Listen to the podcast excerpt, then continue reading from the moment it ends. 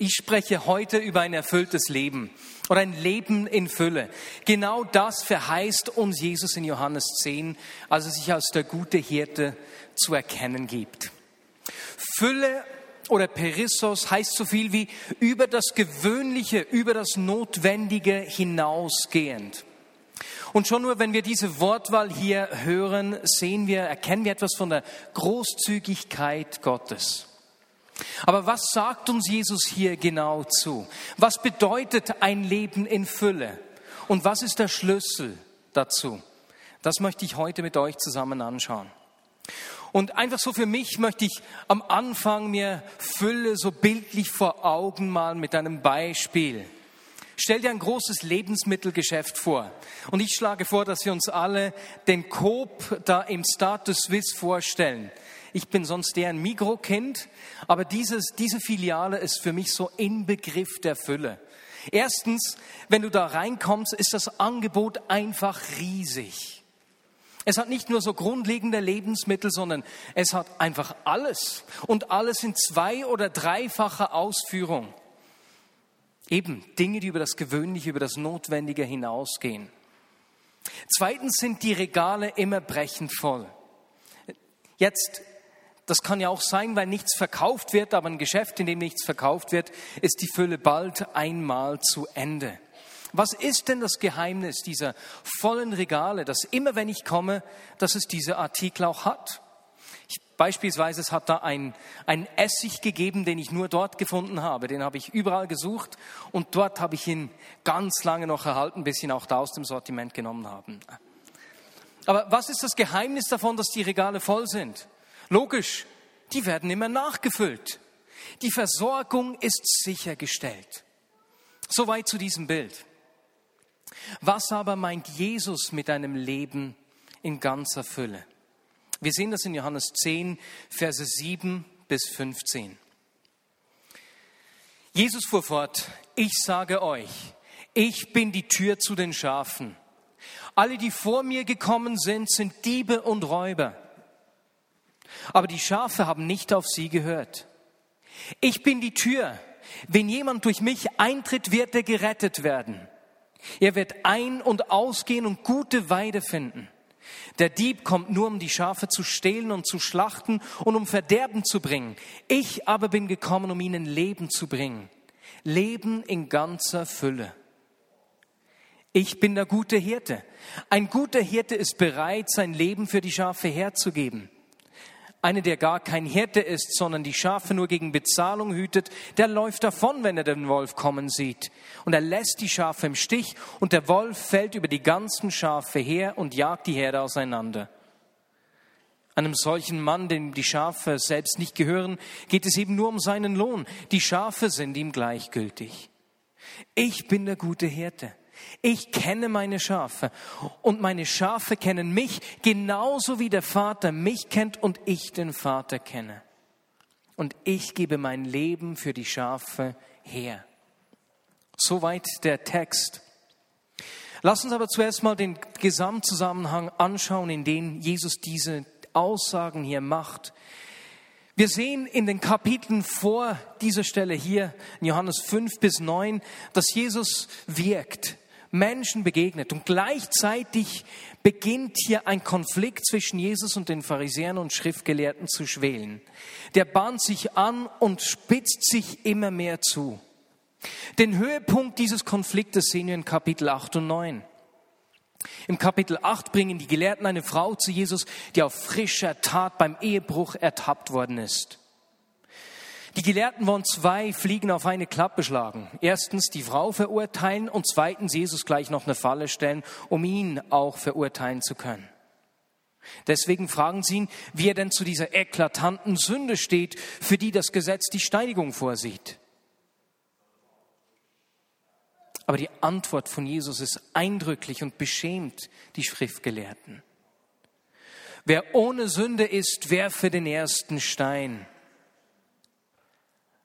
Einer nach dem anderen verstummt und verärgert ziehen sie ab. Die Frau entkommt der Steinigung. Und wir sehen später im gleichen Kapitel, dass sie so verärgert sind, verärgert sind nach der nächsten Diskussion, dass sie beginnen, Jesus zu steinigen. Und Jesus entkommt, er kann sich in Sicherheit bringen, besucht aber fortan den Tempel nicht mehr. Die Türen zum sichtbaren Ort der Gegenwart Gottes in ihrer Kultur ist für Jesus verschlossen. Im Kapitel 9 heilt Jesus einen Mann, der blind geboren war. Und als die Menschen diesen Geheilten zu den Pharisäern bringen, werfen diese ihn hinaus und schließen ihn aus der Synagoge aus. Auch für ihn ist die Tür verschlossen. Und genau in dieser Situation mit der Ehebrecherin und dem geheilten Blinden offenbart sich Jesus als der gute Hirte, als die Tür, als der, der Leben in Fülle bringt. Und das hilft uns schon von Anfang mal zu verstehen, dass Fülle mehr ist als einfach materieller Wohlstand und die Erfüllung meiner Wünsche. Es geht weit darüber hinaus. Jesus beginnt seine Erklärung mit der Aussage, ich bin die Tür.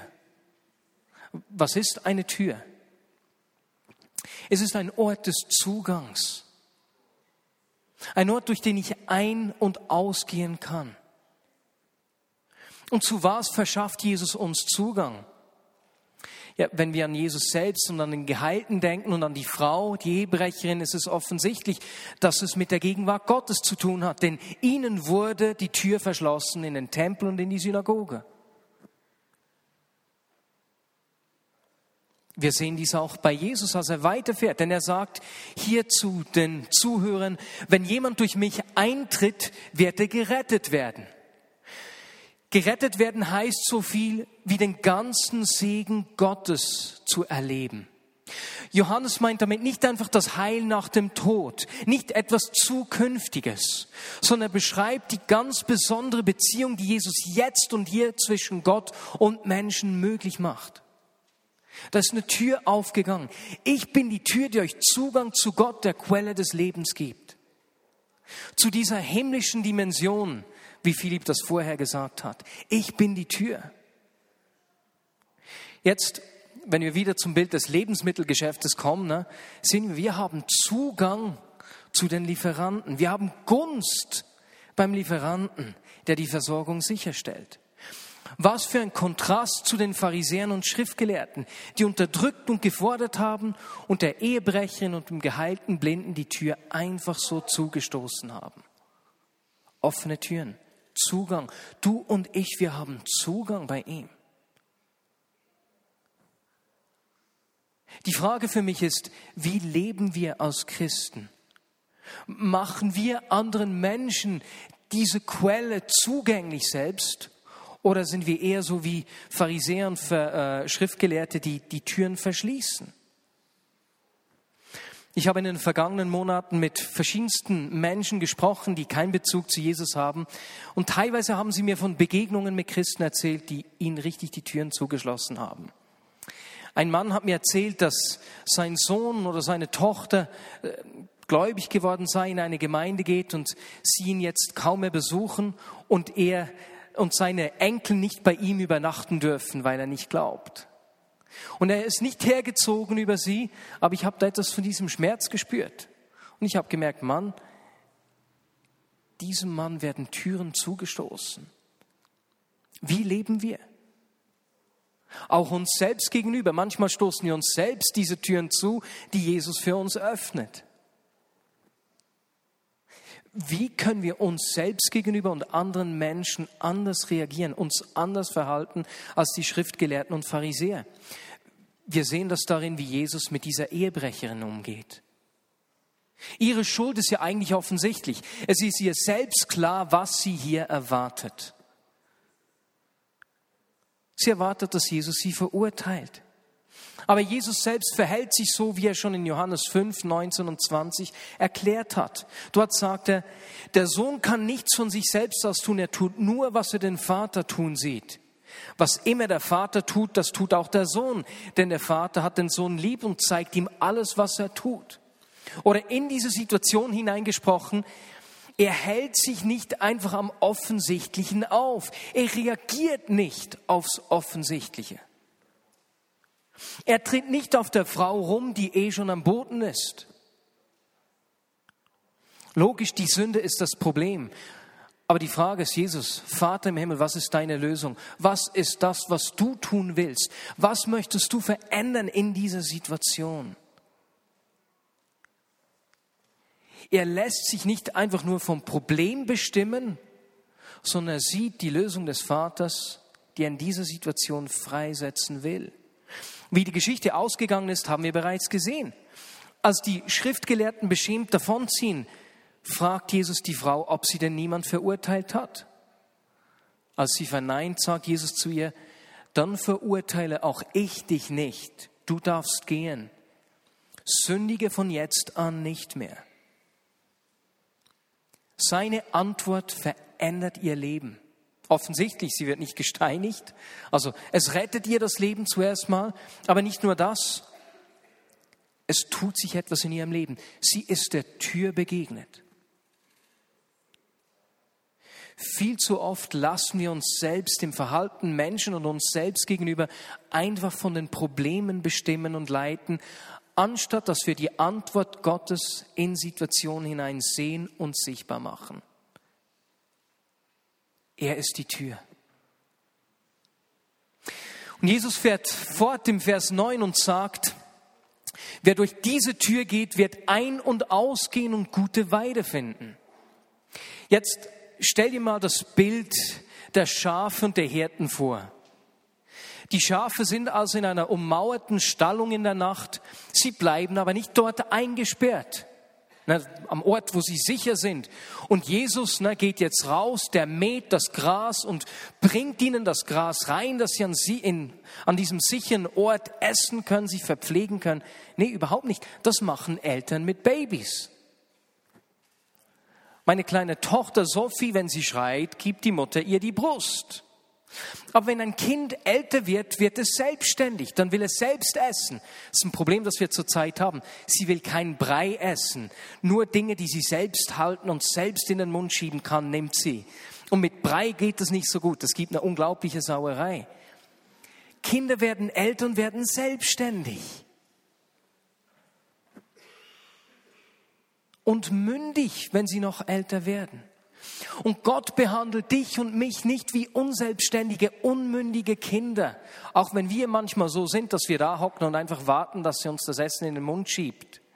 Nein, er nimmt uns für voll. Wir haben viel zu viel Gewicht für ihn. Wir sind viel, er nimmt uns ernst. Es gibt keine Fülle ohne Mündigkeit aber er geht uns voraus. Und es braucht meine Entscheidung, ihm auf die gute Wiese nachzufolgen. Seine Führung kommt mit meinem Dazutun zusammen. Und auch für diese Aussage der guten Weide sehen wir in diesem Zusammenhang einen guten Bezug in den vorangehenden Kapitel. Ich meine, diese gute Weide, na, offensichtlich hat das mit Versorgung zu tun. Stell dir mal vor, was die Ehebrecherin oder der Blindgeborene darauf sagen würde, was es für sie bedeutet hat. Ihr Leben wurde verändert. Der Blinde wurde ja beschimpft, er sei einfach ein Sünder gewesen, deswegen sei er blind. Gute Weide, Versorgung. Gottes Möglichkeiten, die in ihrem Leben aufgeschlossen werden. Und wir sehen auch in der Geschichte in Johannes 6 ein ganz gutes Bild über diese Versorgung. Dort finden wir die Geschichte der Versorgung der 5000, der Speisung der 5000. Johannes erinnert sich ganz bestimmt noch an diese Geschichte, die er eben gerade aufgeschrieben hat, als er Johannes 10 niederschreibt. Und erinnert sich, wie sie als Jünger dastanden ne, mit fünf Broten und zwei Fischen. Okay, ein Jünger ein Zwölftel von fünf Broten, also einigen Brotkrumen und als sie das verteilen, vermehrt es sich in ihren Händen und es reicht für all die 5000 Männer, dazu die Frauen und die Kinder und es bleiben ganze zwölf Körbe voll übrig. Versorgung. Nach dieser Geschichte wollen die Menschen Jesus mit Gewalt zum König machen, deswegen zieht sich Jesus zurück. Und als die Menschenmenge ihn wieder findet, sagt er zu ihnen Johannes 6, 26 und 35, ich will euch sagen, warum ihr mich sucht. Ihr sucht mich nur, weil ihr von dem Brot gegessen habt und satt geworden seid. Aber was Gott euch durch diese Wunder sagen will, wollt ihr nicht verstehen. Und dann im Vers 35 erklärt er weiter, ich bin das Brot des Lebens. Wer zu mir kommt, wird nie mehr hungrig sein. Und wer an mich glaubt, wird nie mehr Durst haben. Gute Weide. Versorgung. Und Jesus sagt hier zu den Zuhörern, hey, ihr sucht mich, weil ihr diese Zeichen gesehen habt. Aber das, worauf die Zeichen hinweisen, interessiert euch nicht. Leute, ihr sucht das Falsche. Ihr fokussiert euch auf die Nebensache, nicht die Hauptsache. Im Februar habe ich bereits erzählt, wie Caro Grebasch und ich in, in Reading waren und wie wir dann in einem Gottesdienst waren, als mitten in der Anbetungszeit plötzlich einfach im Raum eine Goldwolke aus dem Nichts entstanden ist. Ich habe auch gesagt, wie ich damals äh, etwas äh, überfordert war. Aber das, was mir so richtig gefallen hat, diese Wolke war nicht ein Thema bei den Menschen.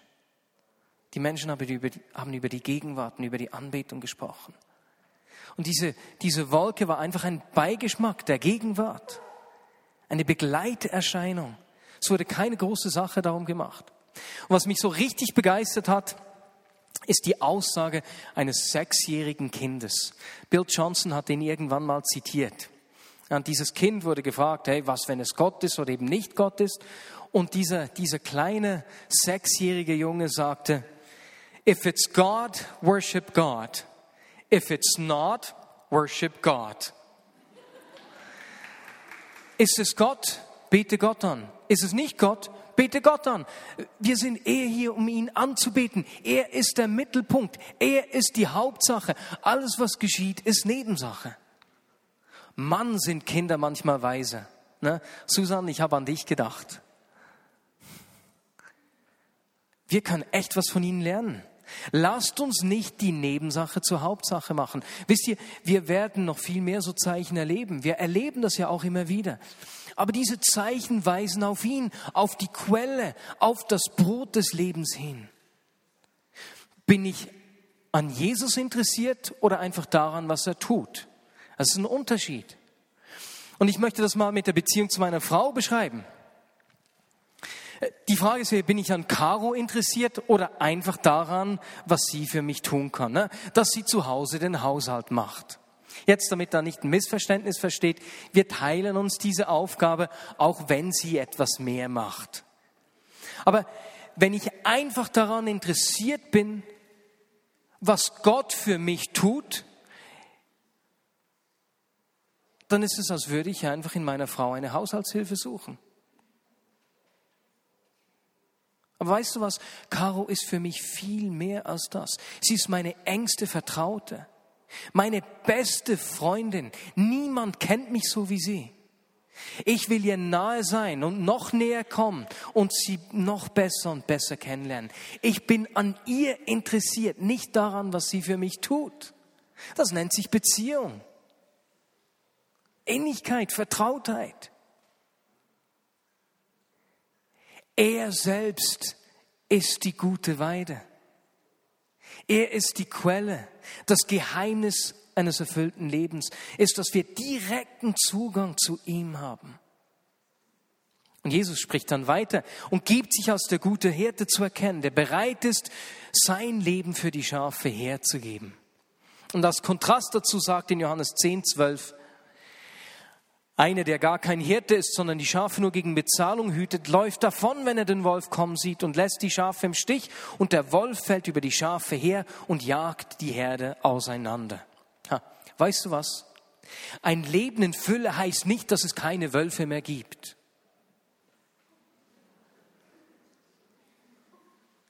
Denken an den Kontext, in den diese Geschichte, in diese Aussagen hineingesprochen sind denken wir an die Apostelgeschichte, als die Jünger verfolgt, ausgepeitscht wurden und viele als Märtyrer starben. Ein Leben in Fülle heißt nicht, dass du keine Herausforderungen mehr haben wirst, aber dass der Hirte nicht davonläuft, weil er sich für dich interessiert, weil du ihm nicht gleichgültig bist. Er ist bei dir. Er vertritt mich, er unterstützt mich, er steht bei mir. Genauso wie wir es bei der Ehebrecherin und den Blindgeborenen gesehen haben. Ich lasse dich in den Herausforderungen deines Lebens nicht alleine. Und dann kommt Jesus zum Schlüssel des erfüllten Lebens. Und wir kommen zum Schluss der Predigt. Dieses Mal ein etwas längerer Schluss, deswegen sage ich das sehr früh. Aber es ist dieser letzte wichtige Punkt, wirklich der Schlüssel zum erfüllten Leben. Jesus sagt in Johannes 10, 14 bis 15, ich bin der gute Hirte. Ich kenne meine Schafe und meine Schafe kennen mich, genauso wie der Vater mich kennt und ich den Vater kenne. Und ich gebe mein Leben für die Schafe her. Jetzt, diese Aussage hier ist ziemlich heftig. Meine Schafe, ich kenne meine Schafe und meine Schafe kennen mich genauso wie der Vater mich kennt und ich den Vater kenne. Ja, wie kennt Jesus denn den Vater?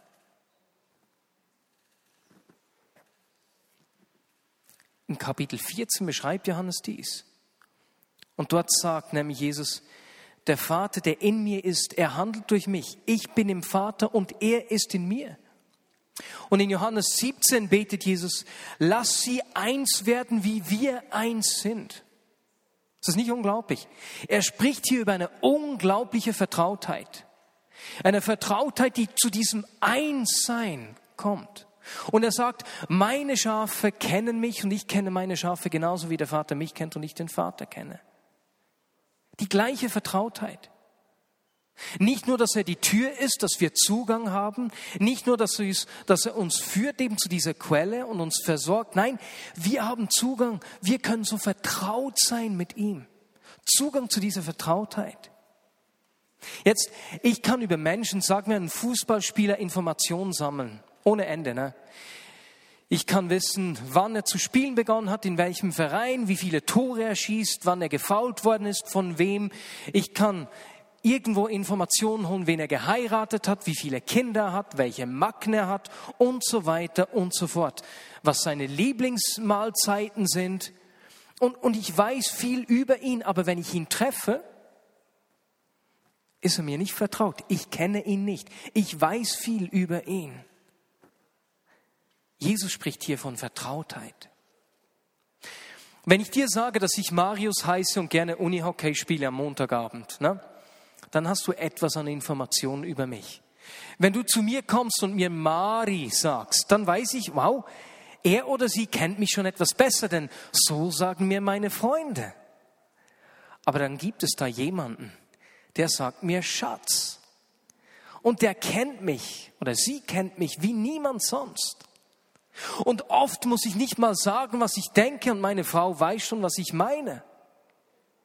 Wir sind vertraut. Wir sind eins. Und von dieser Art von Vertrautheit spricht hier Jesus. Das ist nicht unglaublich. Das ist die Nähe, die Innigkeit, die Gott uns zusagt.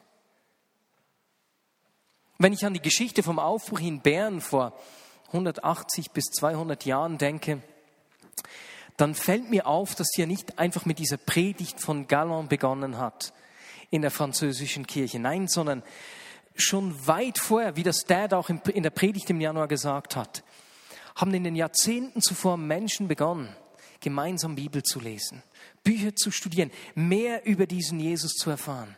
Die haben sich zusammengetan. Da hat sich eine Schriftengesellschaft gebildet, die diese Schriften vermehrt und verteilt hat. Und daraus ist dann auch die Berner Bibelgesellschaft entstanden. Und in dieser Berner Bibelgesellschaft war sogar der katholische Priester in Bern dabei, in dieser Zeit wie heute auch ein außergewöhnliches Zeichen der Einheit. Und da ist etwas an einem Verlangen nach Jesus gewachsen. Und es hat zu einer Liebe für das Wort geführt und dies wiederum zu Vertrautheit. Jetzt, wie ist es bei uns heute? Durch die Bibel zeigt sich Gott uns, wie er ist. Wenn ich Bibel lese, lerne ich ihn kennen. Ich weiß nicht genau, ich würde schätzen, dass ich die Bibel acht bis zehn Mal ungefähr durchgelesen habe und vieles eigentlich schon kenne, aber wenn ich mich nicht mit der Bibel auseinandersetze, Leute, ich sage euch, ich merke das. Bereits nach einigen Tagen, dass etwas an der Beziehung, das, ich kann das nicht beschreiben. Ich habe mir auch gesagt, ich will nicht Bibel lesen, um zu predigen, sondern ich lese Bibel, um mich zu nähren und ich will aus diesem Genährtsein raus predigen. Und es ist nicht so, dass wenn ich jetzt die Bibel lese, jedes Mal jede Stelle gleich zu mir spricht. Zurzeit lese ich äh, ähm, Hesekiel und die, wie heißen sie schon wieder, die Chroniken, genau. Und das ist beides jetzt nicht gerade so meine, meine Lieblingsbücher, ne? So diese endlosen Aneinanderreihungen von Namen und die, die profitieren dabei. Hesekiel, die, die, die fallen mir nicht gleich leicht beim Lesen. Zum Glück lese ich zum Ausgleich Apostelgeschichte und Markus. Das hilft mir dann jeweils wieder. Aber wenn ich lese, geschieht irgendwas.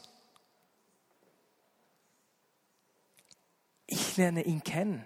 Er zeigt sich mir. So dieses Vertrautsein. Er zeigt sich mir und ich beginne zu verstehen, wie er denkt, wer er ist. Mir fällt auf, dass viele Christen sich schwer tun, Bibel zu lesen. Ich spreche hier nicht von einem Gesetz, ne, vom, von der stillen Zeit, die du halten musst, aber von diesem Genährtsein.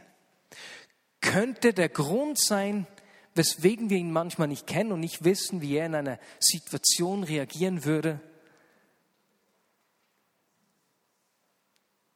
dass wir eben uns der Bibel nicht zuwenden. Vertrautheit ist der Schlüssel zu einem Leben in Fülle. Und als diese Berner damals, die eben gelesen haben und diese Vertrautheit gewachsen ist, haben sie begonnen, sich verstärkt um Menschen zu kümmern. Na, der Professor Hühnerwadel ne, hat gesagt, Leute, zu der Bibelgesellschaft gesprochen, Leute, Evangelisation und soziales Engagement gehört zusammen. Und die haben begonnen, sich um Menschen zu kümmern. Sie haben begonnen zu tun, was sie den Vater tun sehen. Wird in meinem Leben sichtbar, was ich glaube. Ich wünsche mir einen echten, authentischen und erfüllten Glauben, der sich in meinem Leben zeigt und ich nicht sagen muss, sorry, Vergebung gibt es nächste Woche wieder, ist uns leider gerade ausgegangen. Großzügigkeit und Barmherzigkeit werden erst nächstes Jahr wieder nachgeliefert. Heilung ist ausverkauft und Heiligkeit haben wir ganz aus dem Sortiment genommen. Nee, es muss sich in meinem Leben zeigen. Es gibt nichts Frustrierenderes für uns selbst und auch für die Menschen, die Jesus nicht kennen, wie wenn es eine Kluft gibt zwischen dem, was wir glauben und dem, was wir leben. Von Jesus lesen wir, dass die Menschen von seiner Lehre tief beeindruckt waren, denn er lehrte sie nicht wie ihre Schriftgelehrten, sondern mit Vollmacht. Zwischen dem, was er sagte und dem, was er tat, gab es keinen Unterschied. Er ist echt. Was er sagt, das tut er auch. Genauso will ich auch leben. Und das kann auch bedeuten, dass ich manchmal mein Leben anpassen und neu organisieren muss. Seit Anfang Februar schaue ich immer Montag und Mittwochmorgen zu meiner Tochter. Meine Frau arbeitet zu 30 Prozent. Und die Zeit mit meiner Tochter ist so richtig toll. Ich lerne sie kennen, wir spielen zusammen äh, und wenn sie weint, dann finde ich heraus, was ihr fehlt und ich baue so richtig Beziehung mit ihr auf. Das ist wie die eine Seite. Die andere Seite ist, dass ich festgestellt habe, dass ich seither weniger Begegnungen mit Menschen habe, die Jesus nicht kennen. Ich habe gemerkt, dass oftmals gerade an meinen freien Tagen, und Mittwoch ist eben mein freier Tag, ich Begegnungen mit Menschen hatte, an denen ich etwas von dem weitergeben konnte, was Jesus in meinem Leben tut. Und ich habe gemerkt, ich muss das leben. Nicht aus einem inneren Druck oder einem Leistungsdruck, nicht weil ich irgendetwas beweisen müsste, sondern weil es zu einem erfüllten Leben gehört, dass es auch weiterfließt. Und da habe ich gemerkt, ich muss mich neu organisieren. Es war richtig spannend. Kaum hatten Kau und ich einige Tage frei, wir sind über Ostern ins Wallis gefahren, da hatte ich auch schon wieder Begegnungen. Schon in den ersten Tagen hatten Verwandte, der auch dort war, erzählt, dass er nicht mehr Ski fahren könne, weil sein Knie beschädigt sei. Er hat sich irgendwie sein Knie kaputt gemacht. Und am, im ersten Moment habe ich schon gespürt, Gott ist was am Tun. Das hat wie in mir gebrodelt. Ich konnte zuerst nichts machen, weil zu viele Leute da waren. Aber als ich dann mal alleine war mit ihm und seiner Frau, habe ich gefragt, ob ich für ihn beten könne. Er hat mir gleich zugestimmt und hat mir noch viel persönlichere Anliegen erzählt. Das war so richtig cool. Und es hat sich ein tolles Gespräch ergeben über Gott. Und als ich für ihn gebetet habe, ist zuerst nichts geschehen. Und beim zweiten Gebet hat der Schmerz deutlich nachgelassen. Er sagt, es sei von einer 10 auf eine 4 zurückgegangen. Er war so richtig ermutigt und seine Frau hat gesagt, das sei jetzt richtig bewegend und beeindruckend gewesen. Begegnungen. Ich muss das leben. Es muss weiter fließen.